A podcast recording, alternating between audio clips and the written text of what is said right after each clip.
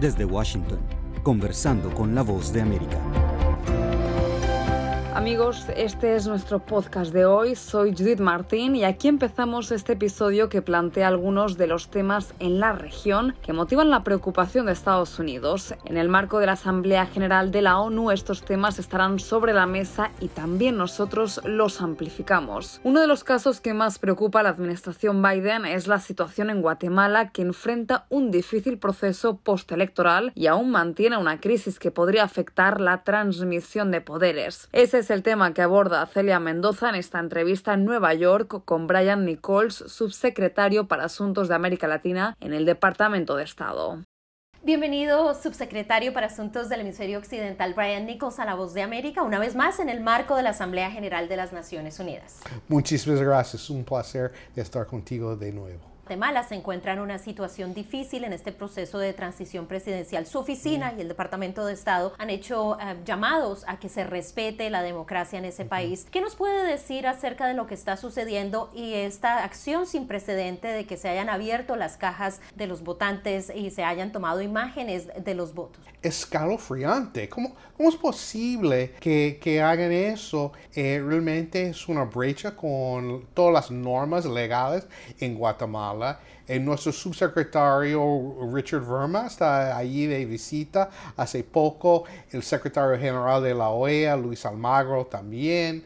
Eh, nuestra embajada está eh, allí trabajando eh, intensamente para que respeten los resultados logrados en las urnas en Guatemala. si hay personas que quieren bloquear, obstaculizar eh, la toma de posesión de Bernardo Arevalo como presidente de Guatemala. Tenemos que frenar esa brecha de la democracia y nosotros estamos dispuestos a imponer sanciones a las personas que impiden la democracia en Guatemala. Queremos trabajar con el pueblo y el gobierno guatemalteco para apoyar el proceso legal de transferencia de poderes. ¿Esto significa posibles sanciones contra la fiscal de ese país? Bueno, eh, ya ha recibido sanciones en el pasado, eh, pero hay otras personas que también, eh, tanto en el Ministerio Público como otros sectores de la sociedad, que están apoyando ese atentado contra la democracia. Pasando al tema de Jan Maitei, el presidente de este país eh, inició un proceso de transición, la campaña y el, equipo del presidente entrante lo ha frenado. ¿Preocupa esto, que se frene el proceso de transición? ¿Cómo está manejando la situación el señor Jan Maitei como actual presidente? Bueno, yo creo que eh, eh, dentro de las competencias y del presidente Yamate, él tiene que pronunciarse a favor de la transición. Ha dicho que sí, pero también tiene que criticar eh, los atentados en contra de la democracia como de abrir urnas y, revisar eh, papeletas. Eso es inaceptable y él tiene que salir y decir eso y decirle al pueblo y a las eh, instituciones guatemaltecas que, que no pueden hacer eso. es inaceptable y mm, esperamos que él lo haga dentro de, poco, de inmediato. Es algo crítico. Em, quiero eh, también señalar eh, la declaración del secretario general eh, de la OEA en cuanto a estamos en una situación inédita y todas las instituciones y el pueblo guatemalteco tiene que reaccionar para defender la democracia. En países como Nicaragua la situación sigue siendo difícil, sabemos que Venezuela tiene también sus retos. Eh, ¿Cómo está viendo el Departamento de Estado los avances allí? Hay grupos de la comunidad de venezolanos, eh, nicaragüenses, inclusive cubanos, que tienen eventos en el margen de esta reunión. Ah, ¿Cuál es su mensaje para estos gobiernos y qué se espera que se pueda avanzar? Porque desde luego se siguen cometiendo violaciones a derechos humanos, se siguen cometiendo violaciones eh, fundamentales de los derechos dentro de estos países. Bueno, voy a participar en un evento con Freedom House eh, esta semana para apoyar a esos pueblos.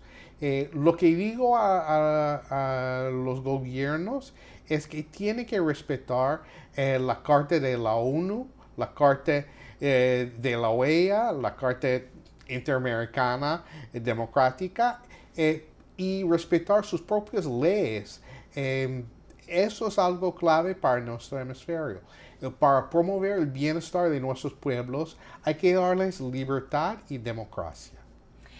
Uno de los puntos que se ha venido manejando desde hace varias eh, semanas es el hecho de que podría haber liberación de presos políticos eh, que están dentro de Venezuela y la administración Biden ha dicho que podrían estar abiertos a eliminar algunas sanciones en contra de Venezuela.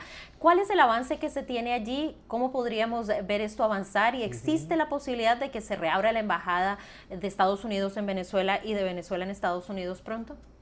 Si hay un proceso hacia elecciones libres y transparentes y justas, eh, estamos dispuestos a, eliminar las sanciones que tenemos. Eh, queremos ver un, país eh, democrático. hay una oportunidad para el régimen de Nicolás Maduro de demostrarle al mundo que, que sí respeta la democracia y no teme a una elección. Eh, ha dicho eso muchos mandatarios del, hemisferio. Yo creo que es algo normal dentro del hemisferio. Y si él y su gobierno eh, está en, ese camino, nosotros estamos dispuestos a, a, eliminar las sanciones que tenemos en contra de su régimen. Muchísimas gracias, subsecretario, por su tiempo a la voz de América. Muchas gracias. Gracias por seguirnos hoy en esta nueva emisión en la que Celia Mendoza entrevistó a Brian Nichols, el principal funcionario del Departamento de Estado para Latinoamérica. Les recuerdo que nuestro podcast Conversando con la Voz de América va de lunes a viernes a través de nuestra página web vozdeamerica.com y nuestro canal de YouTube. Hasta el próximo episodio.